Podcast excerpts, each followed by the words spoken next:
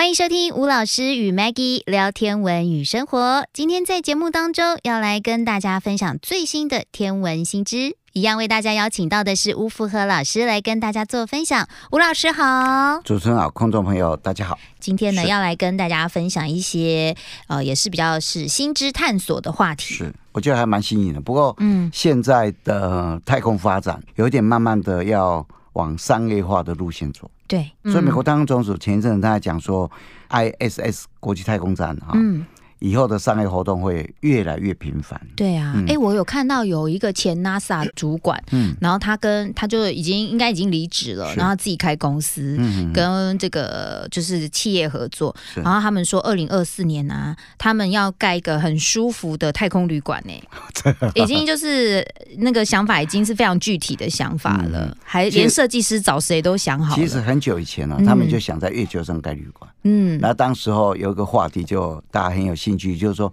那个旅馆的拖鞋，嗯，好，还有地板应该要有一点磁性，对，不然哈，你没有磁性的话，这么跳一下就飞上去，飞上去，对，这有点磁，对。以前好几年以前了，不过当然以后会慢慢就是越来越成型嘛，从从想象变成了具体的，而且现在大家都是在测试嘛，在探测嘛，哈，就像。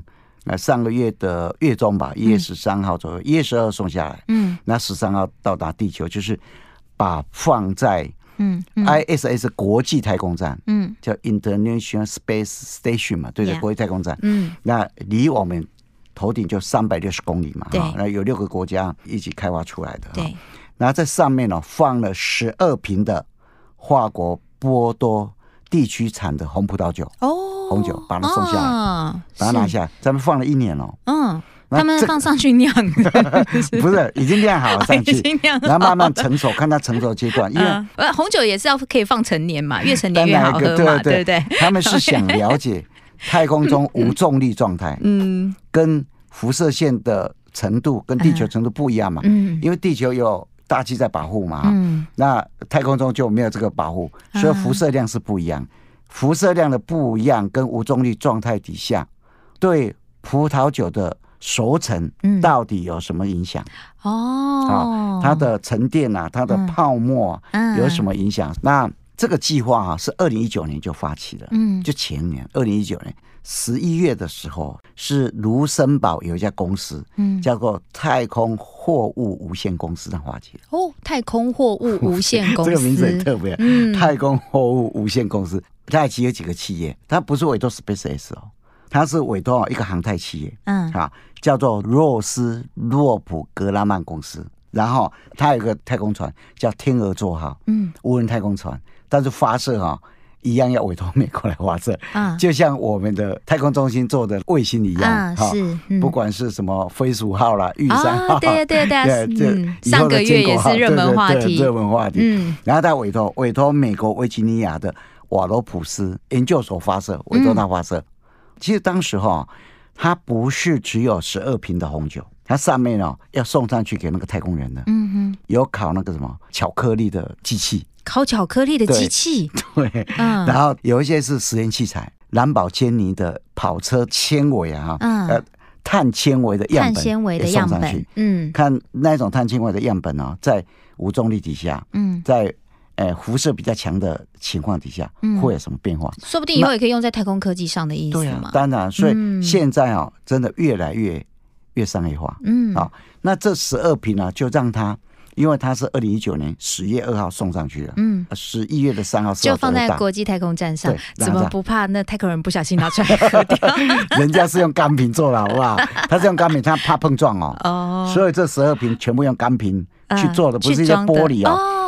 因为你用玻璃做，万一真的破掉的话，对，哎，那事情也很大条。对呀，哎，那个玻璃碎屑也麻烦危险呢。所以他用钢瓶去包装，然后就在 ISS 上面啊绕着地球转，然后转转了一年以后，然后终于在上个月一月十二号，SpaceX 把它送下来。哦，回来还是找 SpaceX？对，那其实 Space 啊，到目前为止啊，嗯，它是算。整个在太空运送上面的哈，算比较齐全而成成熟成功的。对啊，因为有一些太空货物公司啊，把东西送下来以后，很多的太空垃圾，它是大气层把它烧掉。嗯哼，但 Space 不是，它整个把它带下来。对，它现在回收了嘛？对，把它回收。所以最完整的还是 Space S。对，所以也难怪啊，他们的企业的股票会一直涨。对啊，啊，我们也是委托人家啊，对不对？对对，哎对，哎，这个 获利很可观，你知道吗？哎，结果就送下来，送下来以后，就在这个月的月底啊，他们要先开两瓶。二月底要开两瓶，先开两瓶，然后就请专家来品尝，嗯，味道有没有什么改变？嗯，好，味道有没有什么不一样？先测一下辐射量吧。那是科学人员会测，专家也是拼性命要去喝它。哎，对，而且辐射量不一样，喝下去在肚子里面，真的。所以啊，他们是应该是先。哎，做一些科学专家啊，先去测量，就先去测了哈。嗯，这个辐射量还有一些什么变化，安全的情况之下，请品酒专家来品一下，然后再再品。那这个诺若格拉曼这一家公司的那个执行叫高姆啊，嗯，他说他还要喝，他自己讲的都是他还喝，然后他还讲的很好听啊，他说喝了以后。然后他的重要目的啊，因为他执行长嘛，嗯、对不对？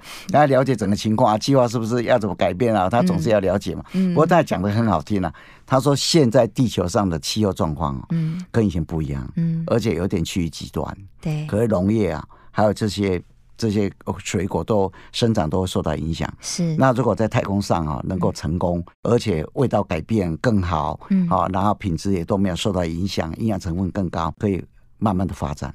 啊，所以以后可能在月球上，在太空上种很多东西。对啊，所以接下来种葡萄应该是少不了了。对，应该少不了。但是啊，都是若斯洛普格拉曼这家公司，其实啊，你仔细看它的历史，哦，呃，好玩去看一下它的那个营业项目。嗯，哎，它是全世界第四大的军工厂。是哦，对啊，是军火商哦，军火商，而且它是全世界最大的做雷达。啊，而且做海军军舰的，全世界最大。了解。哎，讲这个，它是一个规模很大的一个公司啊。不过，像这一种哦，尝试啊，也不是二零一九年就开始，很早以前大家就很有兴趣了。嗯，你像那个日本有一家企业啊，做那个威士忌的，很有名的。嗯，现在好像都是做养生的。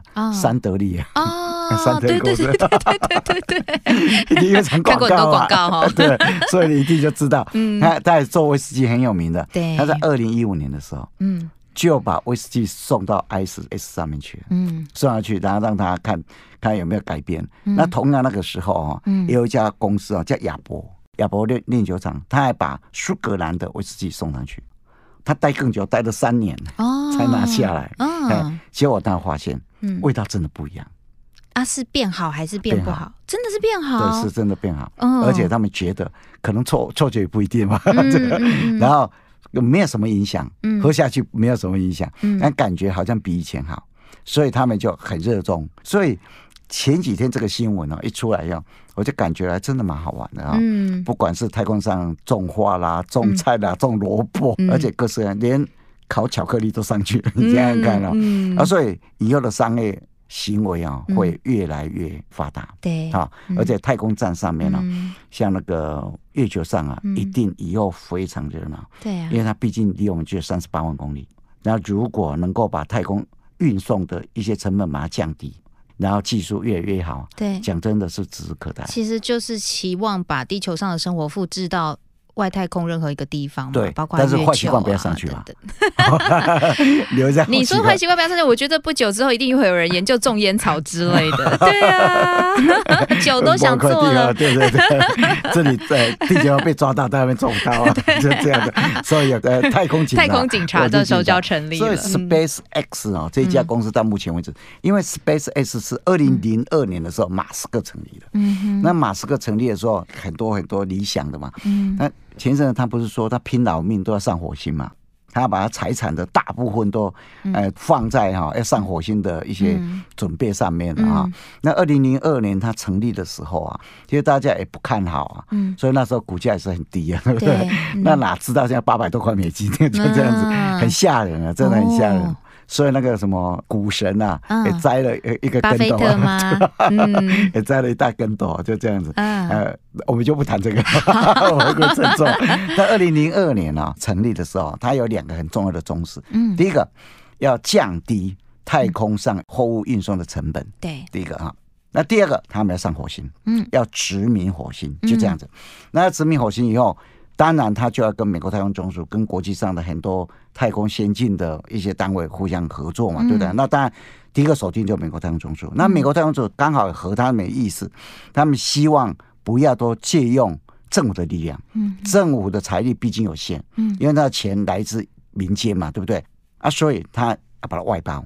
所以二零一二年的时候，大家如果还记得，二零一二五月二十二号的时候，SpaceX 他就标到，标到美国太空公司要送东西上去，所以他在二零一二年的五月二十二号就前往 ISS，然后五月二十五号就结合在 ISS，对，就五月三日降落在太平洋，然后当时候送了很多仪器上去，送了很多东西上去，嗯，甚至连老鼠都送上去啊，呃，五百四十四公斤，嗯，那送回来的五百九十公斤。非常成功。那整个 SpaceX 里面，它分两个大部分，嗯，一个叫做猎鹰九号火箭，嗯嗯，一个叫做有人说是龙船号、飞龙号，不管怎么样，反正欢迎名称嘛，嗯，飞龙号的一个太空舱，对，啊，就一个载货的，一个是卫星送上去，嗯，那整套整套啊，它的成本是六千万美金，嗯嗯，啊，猎鹰火箭啊，大概占三分之一成本，两千万美金，嗯，以前都是送上去以后，火箭就。往大海丢嘛？对，好，一次性使用，一次性使用就只能这样子，那两千万就不见了。嗯，那如果这个火箭能够回收，嗯，省下两千万，对，省下三分之一成本，嗯，可以把成本砍到剩三分三分之二而已，就这样子。嗯，所以他们就希望能够回收火箭，那回收火箭就分海上回收和陆上回收。嗯，所以他们在二零一五年的时候，他们就先尝试在海上回收，一月的时候在大西洋回收失败。然后他们都一年做三次，一个一月，一个四月，一个六月。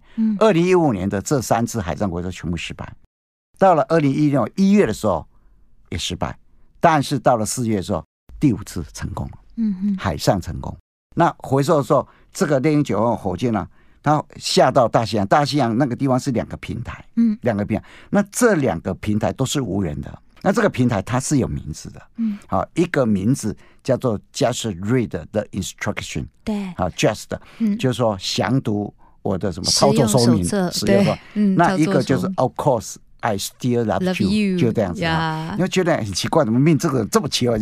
这个名字啊，他们当时候在命的时候，真的不是乱命的，嗯啊，他们是用游戏玩家的 Play of Games，啊。情节里面啊，嗯，他曾经有两个非常大的战舰，嗯，那这个战舰大到像星球一样大，嗯，啊，就他们的名字，拿马斯克拿来用的啊，所以他不是乱命的。那当然了，他们在海上回收成功，那希望因为以防万一嘛，有需要的话，陆上也能够回收。嗯，当时他们在二零一五年十二月的时候。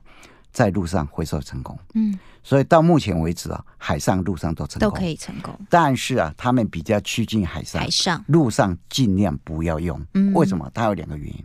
第一个原因就是海上回收比较简单，送上去以后，它就一个轨道下到下面去回收。嗯，那路上不是，发射台上去以后，它那个猎鹰九号一回头，嗯，要回头要降落，所以这个比较容易失败。而且技术要比较高，对，你如果看影片就发现它转一个头又慢慢慢慢下来，嗯，所以这个就比较困难。第二个原因就是因为路上一定要在很偏僻的地方，对，那很偏僻的地方通常都是野生保护区啊，野生动物保护区。是，万一一发生爆炸以后，嗯，整大片了，对，哇，那个波及很多，生态危机，对，真的会造成生态危机，嗯，所以啊，他们是希望能够在海上，不要在路上。那整个啊，你看去年啊。二零二零年的时候，嗯，他已经 Space 送上以后，然后再回到地球啊，他已经有二十四次的成功，嗯，十二月十三号，去年十二月十三号是最后一次。那你会说都在后啊？有没有载人？嗯，去年开始载人，对，去年的五月的时候，嗯，曾经送两个人上 ISS，八月就回来，大概三月回来，嗯，那二零二零年十月十六号，嗯，又加码送四个上去，嗯，准备今年。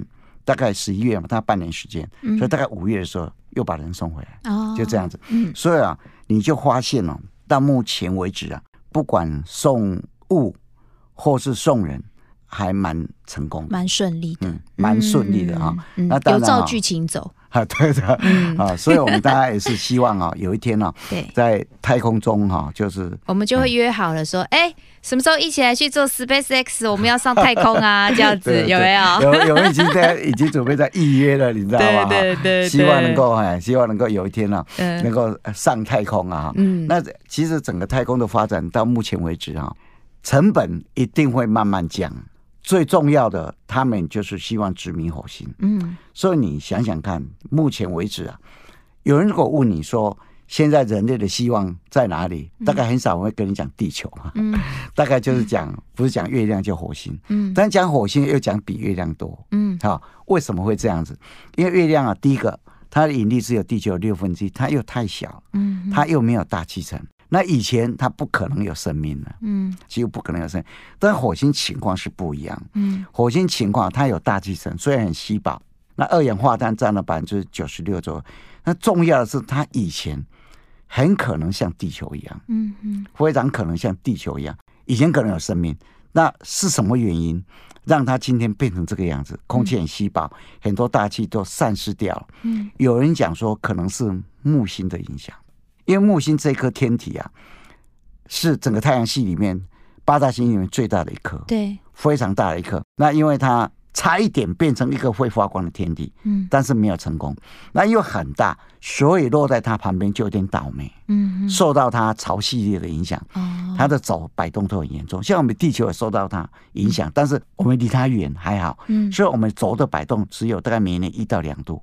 那地球后来还慢慢的受得了。度过了难关，让生命在那边生存。但是火星离它很近呢，最倒霉的可能是火星跟木星之间的小石块吧。嗯，那些小石块本来撞一撞变成大石块的，但是被它撕裂，变成好几百万块的小石块，在火星跟木星之间小行星带嘛。嗯，所以这个也是目前研究出来的结果啊。你发现了、哦。共振的结果就是说，木星靠近的时候，有一小石块就被它拉走。本来火星跟木星可能还会有一颗行星，还有一个天体，就受到木星影响，被它拉靠得很近嘛，嗯，啊，所以它潮汐力就引力破坏力，把它给拉碎了，拉碎。那第二倒霉就是火星，嗯，火星的轴心呢，受到木星影响，哎，每年摆十到十五度，哎，哦，所以你看它有多严重，你知道吗？本来好好的气候，十到十五度。受到太阳那个热量的，嗯，那是影响是非常大的，而且每年呢，对呀，所以如果我在火星上面要只找一颗指北星的话，要一直换，一直换，一直换，一直换哦，那轴就对，一直换，一直换，就这样。哦。那它绕着太阳转圈六八七天嘛，对不对？哈？那自转一圈二十四点多了哈，大概将近二十四点五天了哈，就这样，所以它的时间比地球还长一点点，嗯。啊啊，所以如果说。没有木星的影响，其实大家都怀疑三十六亿年前的时候，嗯，火星上可能有生命。那大家现在已经大概找到有一些，就是说一些以前的生命的遗迹嘛，哈，那也发现了可能有一些水，嗯，好，比如说火星南半球，嗯，因为气候变化，以前的水冻到地底下去，还有火星南北两极那边有白白的东西，那可能气候的变化，然后就变成冰块。以前以为是干冰，二氧化碳的结晶体，然后后来发现。原来水的成分啊比干冰多很多嘛哈，对啊，所以火星以前应该到目前为止观测的结果应该是有水的。嗯、接下来为什么人类一直把火星当成人类的一个很重要的希望？你知道？因为我们的太阳，我们太阳其实是一颗比较稳定的变星。嗯、我们太阳，你不要以为我们太阳都长这个样子，永远这个样子没有的。嗯，所以科学家自己也知道。我们地球有一天不能生存，来自两个原因。第一个原因是我们自己造成，人造成的。对，讲不听嘛，再讲还是这样造这样子嘛。嗯。啊啊，所以使得气候产生很严重的影响，温室效应啊，各种效应就这样子。嗯。那第二个是来自太阳，它是一个很稳定的，但是它随时在膨胀收缩。嗯。太阳我们说它大概可以活一百亿年，它现在大概活了五十亿年。所以刚好是壮年期，嗯，就像人一样，壮年期的时候心脏非常稳定，膨胀收缩，膨胀收缩很稳定。那太阳也一样啊，太阳在那边膨胀说，就像心脏一样，膨胀收缩，膨胀收缩，胀多少就收多少，胀多少收多少。但是太阳会跟人一样啊，对啊，越来越老化，呃，年老以后，然后就胀很多，缩很小，胀很多，缩很小。所以太阳会越来越大，越来越大，稍微大一点点以后，第一个倒霉的。就是水星，水星，水星可能就被包在里面，过来叫金星，过来就我们了，过来就我们。其实太阳只要稍微膨胀一点点，我们就是完蛋了，就这样子。对，温度改变个两三度，我们就不见了。对，到最后说哪一个有好处？火星有好处，因为火星现在平均温度大概零下五十五度 C，多温度给它，多热量给它用。哎，它变成四季如春，对，就是这样子。有一些病可能化掉，然后有一些很宜人的。所以有一天太阳在开始膨胀的时候，我们开始受到威胁，反而火星相对是受惠的地方。所以这个时候我们就要赶快搬到火星去住。所以科学家很聪明啊，对对，要先做准备啊。嗯。所以科学家在太阳系里面，第一个先找有生命，找到有生命以后，然后接着找我们可不可以去。对。那第二个，如果太阳同时进行嘛，嗯，太阳系如果是不行。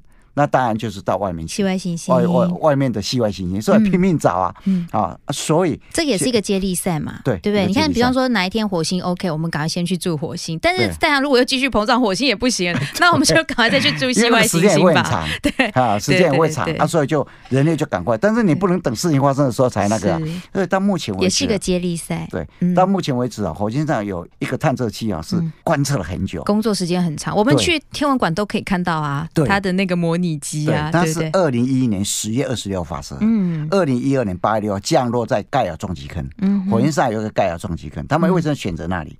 是因为那盖亚撞击坑知道是三十六亿年前的一个撞击坑，嗯，非常古老的撞击坑。如果火星以前有生命，比较有可能找到以前的生命，嗯，就这样子。那个探测船叫好奇号，嗯，所以在今年，嗯，一月的时候，一月十二号的时候，刚好就好奇号在火星上。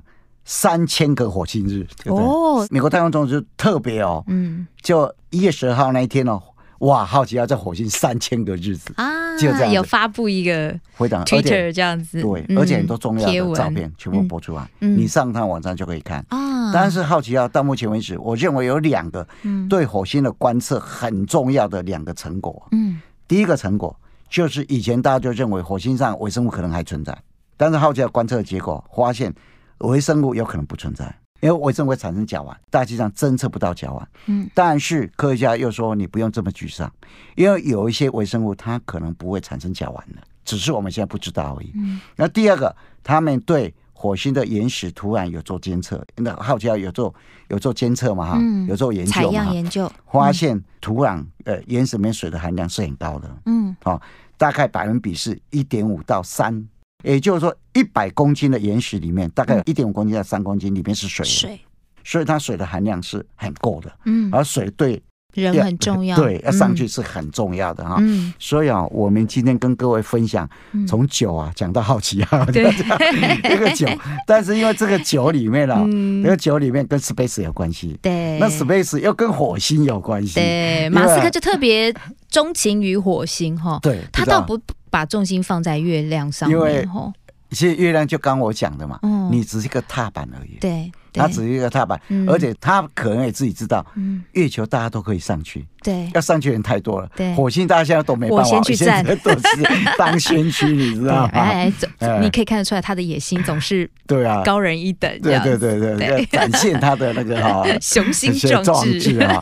不过到目前为止，他是算还蛮成功的。当然，我们希望能够哎上去火星都一切很顺利啊。但我觉得他厉害是他成功，而且他是真的是算踏实的，一步一步真的是往他的目标去。对对对，对不对？因为其实这么多年我们做节目下来，不时不时也听到过很多一些对未来的一些愿景想法，这是很很宏大的。但是有一些后来其实就。默默消失了。对对对，当然政委会补助他啦，因为政委希望有人做嘛，就这样子，所以他就抓到这个重点吧，应该是这样子。对的时机，对，做对的事，没错。嗯，好，今天呢跟大家来分享一下，就是在我们太空科技探索跟发展，呃，其实真的是越来越贴近我们人类生活的这个部分哦。那当然，二零二一年持续，我相信还是有很多很多很多的呃新的探索、新的发展。而且会让我们越来越有感，跟我们的生活会越来越有关联。谢谢吴老师的分享哦，谢谢，谢谢大家。